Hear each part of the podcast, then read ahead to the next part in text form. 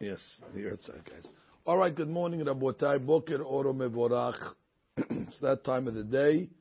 Beki'im Bahalacha. We're on page 80 in the books. Today is day number 27. And we're still in the uh, laws of Birkat Torah. So today we have an interesting question. The basic rule that we've been talking about the past couple of days is that uh, you can't learn Torah unless you make a berakah. And we have those berachot of Torah. They're at the end of berachot Shachar. It's actually three berachot.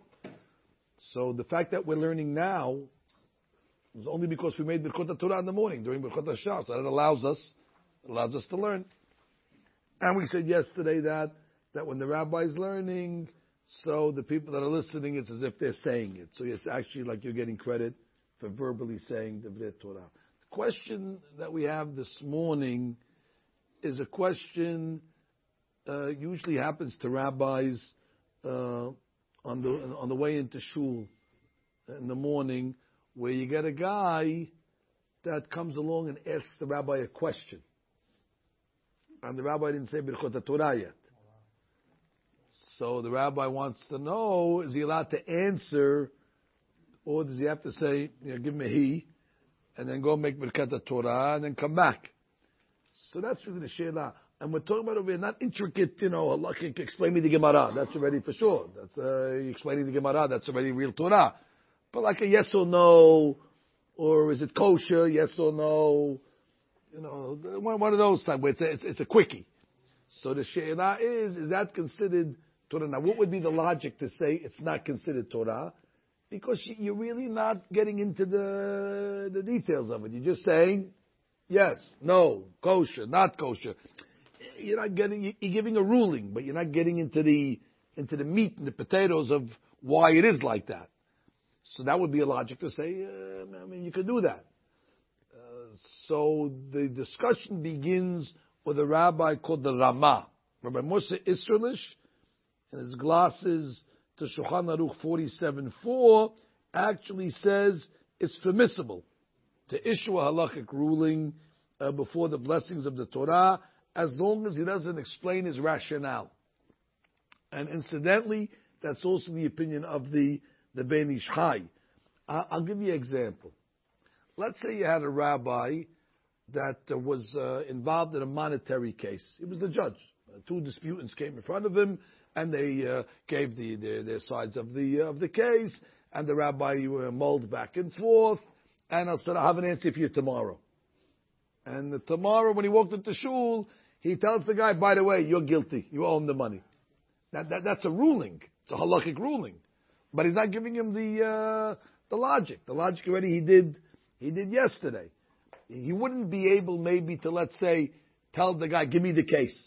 What happened? Because then already that's Torah. You're getting the case, and that's a, that becomes a halachic question. So that already we might not be allowed to start, you know, discussing the case. But he can give the bottom line ruling, and that's the same thing. If somebody comes into you, this happens on Shabbat. Guy comes into shul in the morning, sees the rabbi. Rabbi, pressing question: Is this permissible on Shabbat? It's a yes or no. So since it's a yes or no, and you're not giving the, the details of it, so there's there's enough logic to say uh, that it's going to be that it's going to be okay. Uh, Hakam Alav Shalom takes this even a little further. He says that that which the Rama was lenient, it's not only on a yes or no, and it's not only on you know kosher, not kosher, but he says it's even on a list of halachot. You can actually just read straight halachot or answer a list of halachot, so long as you're not giving the logic. It's like you're just reading the upstairs and you're not giving the downstairs. You're just reading or, or, or, or explaining to the guy the halacha straight. So Chamudah is really lenient, not in his opinion, we're going to see his opinion in a second, but as an interpretation to the Rama, he actually gives uh, the guy a lot of leverage. You don't only have to answer a simple one word answers, but you can even give a uh, a list of halachot, so long as you're not giving the reasons. So uh, let's give the summary where we're holding until now. Uh, you have some opinions that come along and say you can't give a list of halachot. Chama actually is of the opinion that says, according to the Rama, it should be permissible. Everybody agrees it would be forbidden for the rabbi to hear arguments, opening arguments in the case, because that's clearly uh, Torah. But if he really ruled on it the day before, meaning he judged, he analyzed it the day before, he can give the bottom line ruling. And then uh, a quick answer, kosher, not kosher, permissible, not permissible, everybody would say it's okay. However, there's another rabbi that weighs in over here, and that's called the Gaon Vilna. The Gaon Vilna is quoted by the Mishnah Berurah. And Gaon Vilna says, no Torah, even a one-word answer, can be made before you make the berachot. He's strict. Shalom found a similar argument. Let's say you go to the mikveh, uh, men's mikveh, and uh, you know this happens a lot Friday afternoon. Got a bunch of guys in the mikveh, and there's always one guy that uh, wants to talk to Vre Torah. Now you can't talk to Vre Torah in the mikveh. All of a sudden the guy became a matmid in the mikveh. He decides to, to, to, to outside the mikveh, the guy's uh, you know talking whenever he wants to talk. Once he gets to the mikveh, all of a sudden he starts to become uh, you know uh, he becomes a holy guy. Before he went into the waters. Anyway, anyway, over here.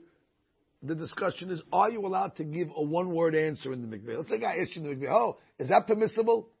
Yeah, kosher. Could you do that? So some opinions say you can't. So if you say you can't, that means it's Torah, because you can't learn Torah in the mikveh. Because it's, it's, it's, a smelly place, it's a dirty place, however you want to learn. So if you go with those opinions that you can't answer a one word Torah answer in the mikveh, that shows you one, one word is Torah. And that would probably be the Gaon Vilna's logic. And the other side says, no, one word in the mikveh, it's not Torah, so you're okay. That would be the Ramah the Ben Ish Chai. So anyway, Chacham Ovadia says, it's a mahloket, obviously, now. And therefore we go back to the rule of hedge. And the rule of hedge says that before the rabbi gives the one word answer, he should say Birkot Torah, say Birkat Kohanim, and uh, then uh, then proceed. Which means I know it's frustrating because our members want to just hear, you know, mutar asud, and the past couple of days uh, we're always coming out to say, you know, better not. And nobody likes that the better not. Everybody wants to know, give me black or white. Can I or can't I?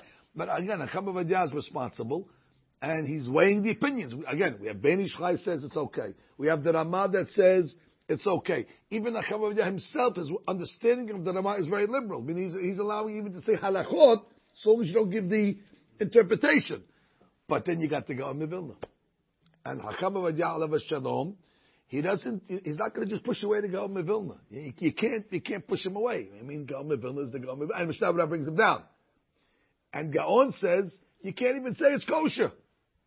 So therefore, again, like I said, applies the rule of hedge that says what? Better to say Birkot Torah, say Birkat Kohanim, and then uh, and then answer. Now we get to the next dilemma. The next dilemma is like this. What about saying prayers before Birkat Torah? Prayers that have Pesukim. For example, uh, in, the, in, the, in, the, month of Elul, right? It's Faradim, we have Silichot. And a lot of Pesukim in the Silichot from the, from the Tanakh. But it's not learning. It's more like supplication. So the question is, can you say these supplicatory pesukim without Birkat Torah? Or let's say, uh, some have the custom before Shahrit, uh, the Syrians, they say but the Batitpalil Hana. They start Batitpalil Hana from the beginning. Now Batitpalil Hana is from the prophets. But I'm not learning Batitpalil Hana, I'm praying. So that's really the She'ilah. Pesukim, uh, do you have to be concerned about Birkat Torah or not? So here we have uh, a bunch of opinions. Uh, let me just let me just give you give you the opinions. You have a rabbi called the Agur. You have a rabbi called Rabbi Meir from Rothenburg. You have a rabbi called Maharim Molin, and you have Shibolei HaLeket. Those are four major leaguers, and they say that one may recite verses before reciting the blessing of the Torah. Because this is verses.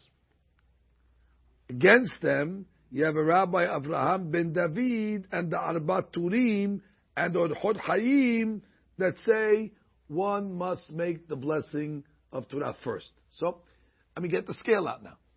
So you got a bunch of rabbis on one side that say, ah, it's only Pisukim. Uh, what are you worried about? Yeah, no problem. And you got a bunch of rabbis that say, what do you mean? Pisukim are from the Torah. You're reading Torah. What's the difference? Supplication, not supplication. Torah is Torah. You need the beracha. So what do you do in this case when you have a scale and you got four rabbis on one side, three rabbis on the other side? Sounds like it's a it's a pick'em. So what do you do in this case? So you take a coin and uh, you flip it. That's basically what the rabbis do. No, how's shalom. What, what you do in that case is you open up Shulchan Aruch. Because Shulchan Aruch saw the opinions. And we look at Shulchan Aruch and we say, he's the decisor. See, that's why we're so lucky we have a rabbi called Rav Yosef Karo. We wouldn't know to stick our head in between the two giants. How do I know to pick this rabbi or that rabbi? But Rav Yosef Karo took this responsibility for us, and he said, I'll be the decisor. You give me the opinions, and I'm going to tell you, using certain rules that he made up for himself and basic principles, how you're supposed to go. So, listen to what Shulchan Aruch does in uh, in this case over here. It's in 46 9. That's where the Shulchan Aruch is.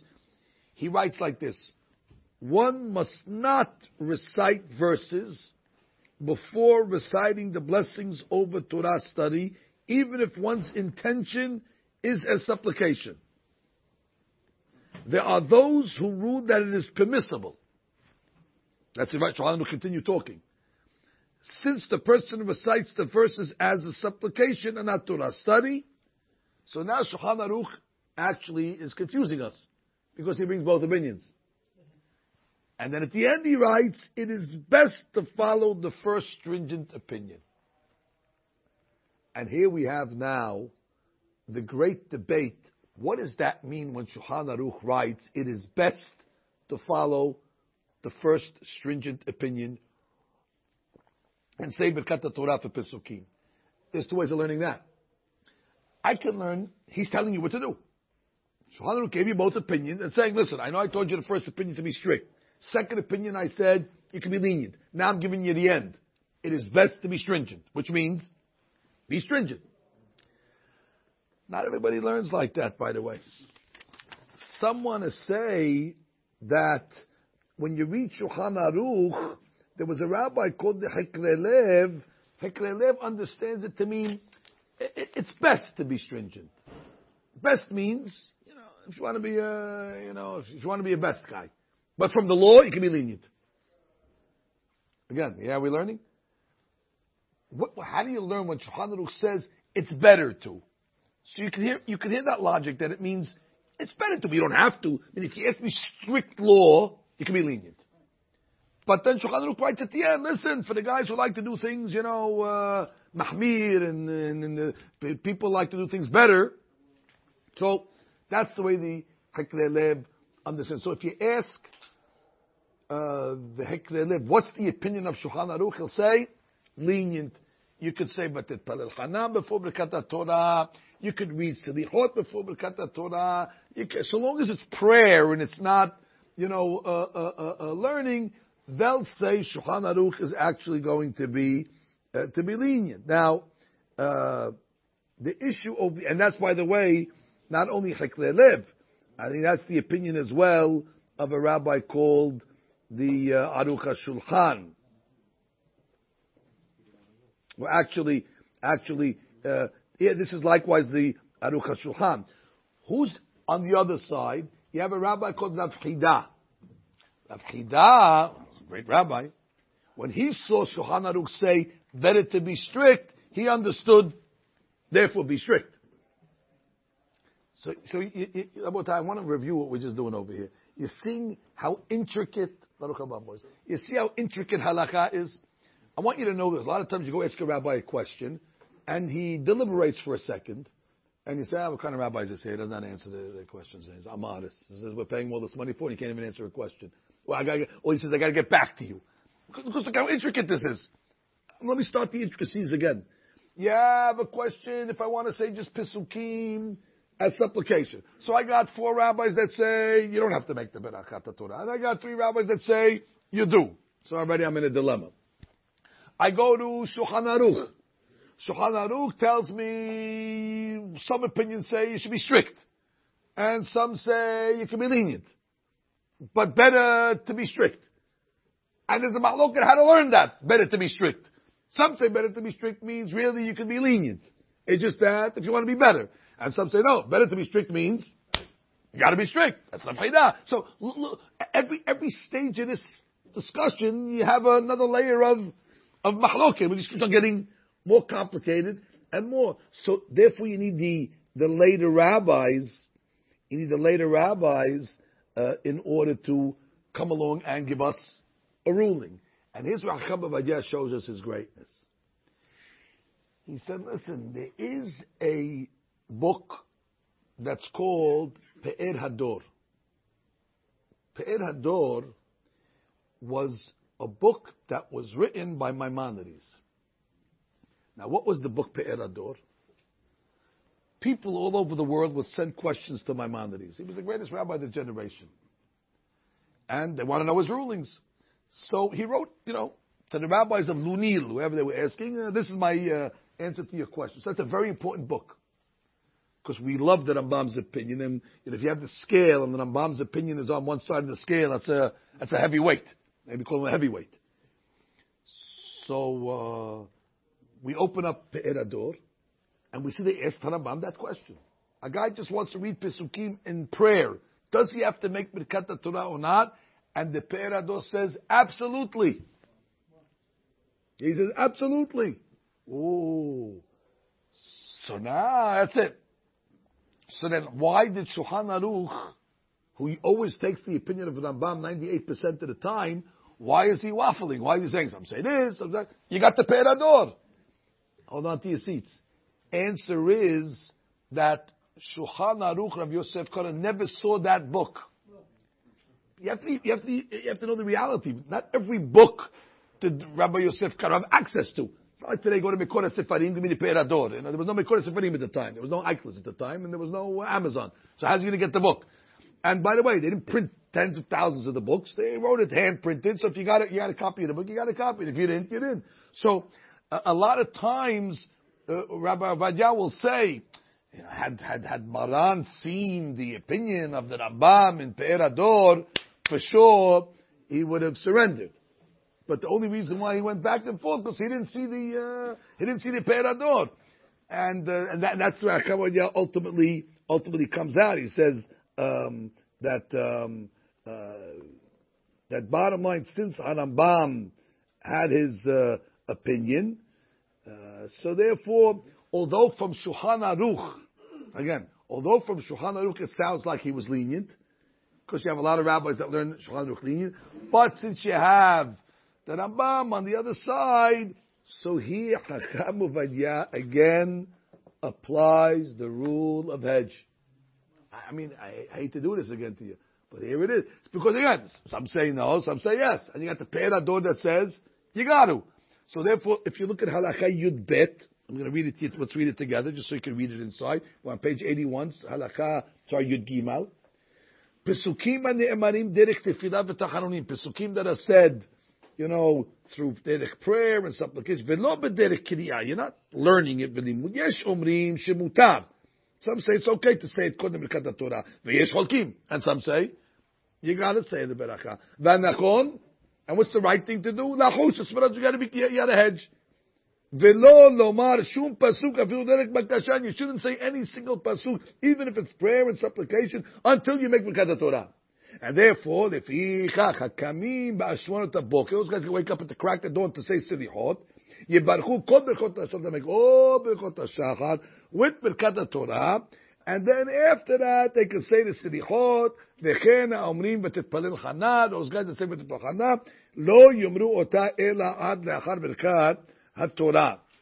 Now, I want you to just look at the footnote on the bottom. Look at 81. See, there's a footnote on the bottom on the right side. Look at Maran Rishon Tzion.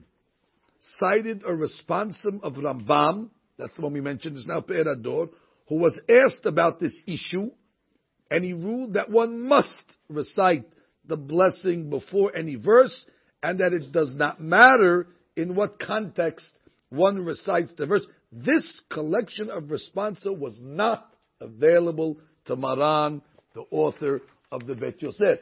And that's, that's an important, you know, important to, to, to remember that. So, Hakam at the end, although he, if you ask him what's Shulchan Aruch's opinion in Shulchan Aruch, I'll tell you he's lenient. But, uh, again, out of respect of the other opinions, so therefore we have to be, uh, we have to be strict. Okay.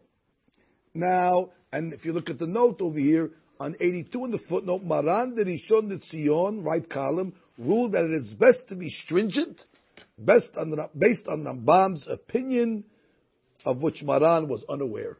So that's, uh, that's the main item. Now we get to a little technical question before we uh, go to the next item. The next item is going to be if, let's say, a person, oh, let's say a person hears Nakdishach, walks into shul, and, uh, you know, he's praying in the second minyan, and he catches the tail end of the first minyan, and he's coming into say Birkat Torah, Nakdishach, Narisach, Namsiyach. So what, what is that? What is Nakdishach? Is it Torah? Is it, uh, is it prayer? I mean, there's no pasuk, I don't think, Nakdishach or Narisach. But, as you get into it, you start to get the Pesukim. Kadosh, Kadosh, Kadosh, Hashem Sevakot, Melokal Aretz Kevodo. That's a pasuk we just read in Haftarah this week. And then uh, Le'umatam Hashem Baruch Kivod Adoram. That's a pasuk. That's a pasuk. So now we have the big question. So if you want to sing Naktishak with the God, good luck. You can sing all you want before Birkat Torah. I'm not talking about the singing. I'm talking about, are you allowed to say the Pesukim? of Kadosh, Kadosh, Kadosh. Now, if you're going to go back to what we just said, hey, it's supplication, it's a pasuk. Uh, Chacham Ovadia said, better not. So let's look at Yudalit, fellas. Hashomeya Kedusha. Kodem Shibarech Birkat Torah. Rashai la'anot nakdishach v'na'arisach. So you can say that part. Now we all agree with that. וגם פסוק קדוש קדוש קדוש השם סבקות מלוא כל הארץ כבודו. הוא פסוק ברוך כבוד השם במקומו. אבל פסוק ימלוך השם לעולם לא יענה. Look, look, look what he does over here, Dacham. Look what he does. He comes over here and he, you know what I mean? You understand what he's doing over here? I don't know what he's doing. You just told me that Pisukim, you got to be careful. Even though they're supplicatory. This is supplication. No one's learning Kadosh, Kadosh, Kadosh. He's reading it. Okay.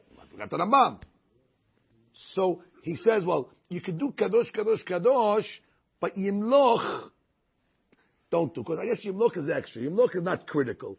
So therefore, the stuff that's not critical that you can do away with, so just skip Yimloch. Don't say Yimloch. Because that's not the critical. The main item for Nakdishach is Kadosh, Kadosh, Kadosh, and the Umatam Hashem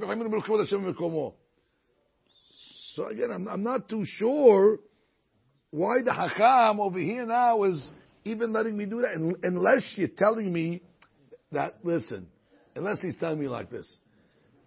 First of all, Shulchan Aruch is lenient. And you have a bunch of rabbis that are lenient. And really, in practice, that's the way Shulchan Aruch holds. I was only telling you to hedge for the Rambam when, when you can. But eh, Nakdishak, the saying Nakdishak, want you to answer Nakdishak. So I'm not going to be so strict to tell you to miss a Nakdishak. It's one thing, the guy wants to say Betet Palel Hana. So say Birkat Torah. What's the difference? What do you care? God wants to say silichot. So say Birkat Torah first. What's the problem? But here, they're saying Nakdishach. If you tell the guy say Birkat Torah, he misses the Nakdishach. So it's different. So there could be a Chavah has taken the, the strict law to say, answer it, answer Kadosh Kadosh, answer Baruch Kevod Hashem, Yimloch, which anyway is an extra item, so therefore, it's not necessary. And because if you look at the note here, he says, Nevertheless, those who continue to practice leniently, I mean the note, have solid basis for their practice. And especially since the obligation of reciting blessings over the Torah is an only institution of the sages, therefore if someone sees that he would lose the opportunity to perform a mitzvah, so he can follow the leading opinion. So that's the answer. He'll lose the Naktishach. So now, now we, we, we, we, we, we're getting a little clarity now. If a guy calls you up on the phone and says, Rabbi, I'm about to say Batit Palel Hana. Do I have to say Birkat Torah? Rabbi would say, yeah, well, say it. What does it cost you? Say it and say, well, no. Uh, Rabbi, uh, I was in shul yesterday and they were saying Nakdishak and it say Birkat Torah. What should I have done? There, if you're going to say Birkat Torah, you lose the Nakdishak. You know what? Say it. Which part should I say? The critical parts. Nakdishak, Kadosh, Kadosh, Kadosh, Baruch Mekomo. What about Yimloch? No, it's, it's nice Yimloch. Don't get me wrong. Yimloch is unbelievable. But it's not the critical part. Therefore, you didn't say Birkat Torah, don't say extra. So that's, I guess, we have a clarity now in Nacham's opinion. So, by the way, learn, learn, learn how to be a rabbi for a minute, because this, this, this, this, this curriculum is teaching you not only to, to, to, learn the laws, but learn how to answer a question. If I call you, I'm, the, I'm, I'm again, you always have to assume the guy on the phone knows nothing. Don't assume the guy calling knows anything. By the way, he might not even be asking a legitimate question, so don't always accept his question when he calls you. What are you talking about? The, the question is a dumb question. Don't assume because he asked the question that means you got to answer it. But let's assume the guy calls you up and he asks you, "Hi, Rabbi, I want to know, can I say Birkat Torah uh, before? Do I, do I, have to say Birkat Torah before reciting prayers? Prayers that have pesukim. Now, don't don't be tempted to answer that question so fast. You answer the guy, what, what type of prayers are we talking about? Get him more information. Before you jump to show how smart you are and give an answer that's wrong, first get the case. A judge always has to have all the, all the facts in front of him before he can give a ruling. So you don't just tell the guy, oh, you want to know if you have to make a beracha before you're praying? Yes. No. Well, I didn't tell you what I'm praying. ותתפלל חנה. Oh, well, yes, yes. You should say Birkat Torah. How about if I hear a Naktishach? Oh, I'm glad I asked. No, Naktishach, you can answer. So it would, but except without Yimloch. So it would depend really what the, what the question is. So also, I do that in the school with the kids. After we learn the Gemara, I challenge them by asking them, okay, now that you know the Gemara, here's the question. Don't answer until you get all the information from the guy on the phone, and then you'll be able to answer. But a lot of times the knee jerk, mutar, asud, and then I change the case on them. And then, well, you didn't say that. You didn't ask. You didn't ask. You assumed that the case was A and the case was B, and if you answered the, the, wrong answer, and because you were negligent, you didn't ask me on the what I was talking about. Last case of the day. Last case of the day. What would you say in this? You know there's a Zman for Kiryat Shema? Kiryat Shema every day has a, has a, has a deadline. Right, 852, you gotta look at the book. Every day it changes. So let's say a guy says the Kiryat Shema after the deadline, so he missed it. Now some people come on and say, well, I mean, uh, why, why should I have a deadline? By the way, get, get, if you're trying to catch the 716 from Elberon, you get there 720, you're going to miss the train also you know, you, that's what happens. The, the, the, the, train doesn't say, well, the guys came, let's wait for him. You know what I mean? That's it. Everything's a schedule. So when it comes to Kiryat Shema, you missed the train, you missed the boat, finish, you're, you're out. So the same thing over here. Now we got the question. The guy's got one minute for Kiryat Shema. He's got the clock. He runs into Shema. Oh, you say Shema? I didn't say Shema. Hey, got one minute before the train leaves. Now, if he's going to say Birkat Torah, he's going to miss Shema. so now the She'ila is, what do you do? Do, do, do you do the uh, uh, uh, uh Shema without Birkat Torah, or do you say Birkat Torah and then lose out? So look, look at this interesting note he has on page 82 on the bottom for Acham Ben Sion Abba Shaul. It's the last piece of the day. The Order of Tzion dealt with the issue of someone who has only a minute left to fulfill the daily mitzvah of the Shema and has not yet recited the blessing of Torah. He wrote that technically in such a case, the person should recite the Shema immediately since he's not reciting it for the sake of Torah study, which makes sense to us. The way we learned, it's critical. If you're going to make Birkat Torah, you're going to miss the Shema, and therefore say the Shema. It's supplication. You're not learning the Shema, and then uh, afterwards. Now look what he says. However, since it takes very little time to recite the blessing of Torah, and it's difficult to pinpoint the genuine end of the time allotted for the mitzvah of Shema. Know, when does Shema end exactly? Uh, there's different opinions, and I guess are the clocks really synchronized? You know, uh, unless you have an atomic clock that gives you the nanoseconds. Maybe who knows? Maybe there's an extra minute here or here. In practice, the person should recite the blessing first, then recite Shema. In such a case, of course, the blessing for Torah study come before the other morning. Right? Don't say don't, don't say the whole Birchot Hashachar. Just say Birkat Torah. And right, so that's an interesting case because if it's a minute, uh, you know, uh, the clock can be off and so on. So therefore, I guess he's saying say the Birkat. But I guess he's really under the gun. If the guy's really in practice, you'd say Shema based on what we learned from Chama Bottom line, you're going to say the Shema because it's, it's supplication, and we know Maran's opinion is you got no problem. I got the Pe'er. Right, I got I got Harambam. But but but but, but I, in the case over here, Rabbi Ovadia told me that if I'm going to lose the mitzvah, it shouldn't be worse than Nakdishach. And therefore, in this case over here, you probably would be able to, you know, if you really feel that you're going to lose the uh, the Shema, you wouldn't be so contemptuous if you said Shema and then to, it still said the, the Birkat. So let's review Rabotai very quickly. Uh, again, another massive, beautiful day, beautiful day of learning. So number one, uh, the question was halachic rulings, quick halachic rulings. Although we came out that said that from the Ramah, a quick halachic ruling of yes or no, kosher, not kosher, for sure should be okay. Chabad learned that the quick halachic ruling, even a, a, a full halakha without explaining, should be okay as well. Uh, just you can't hear the opening arguments. Uh, but at the end of the day, Rabbi took the opinion of the Gaon Vilna into the mix. And since the Gaon Vilna was strict, therefore Chavod said you should make Birkat Torah and then answer the questions. And then when we get to the, the case of Pesukim, although it sounds like from Shulchan Aruch, especially the way the Chikrei Lev learned it, and the way the Aruch HaShulchan learned it, that he's being lenient in principle. And although the Chida learned Maran that he's being strict, but Chacham Ovadia sided that Maran's being lenient, but still we're going to be concerned uh, because, uh, again, uh, we have uh, opinions of the Rambam.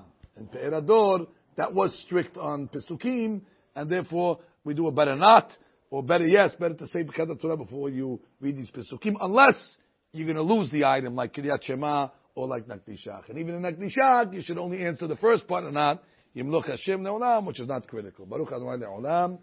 Amen. Amen. Wow, what a, what a, what a, it's a workout. It's a workout.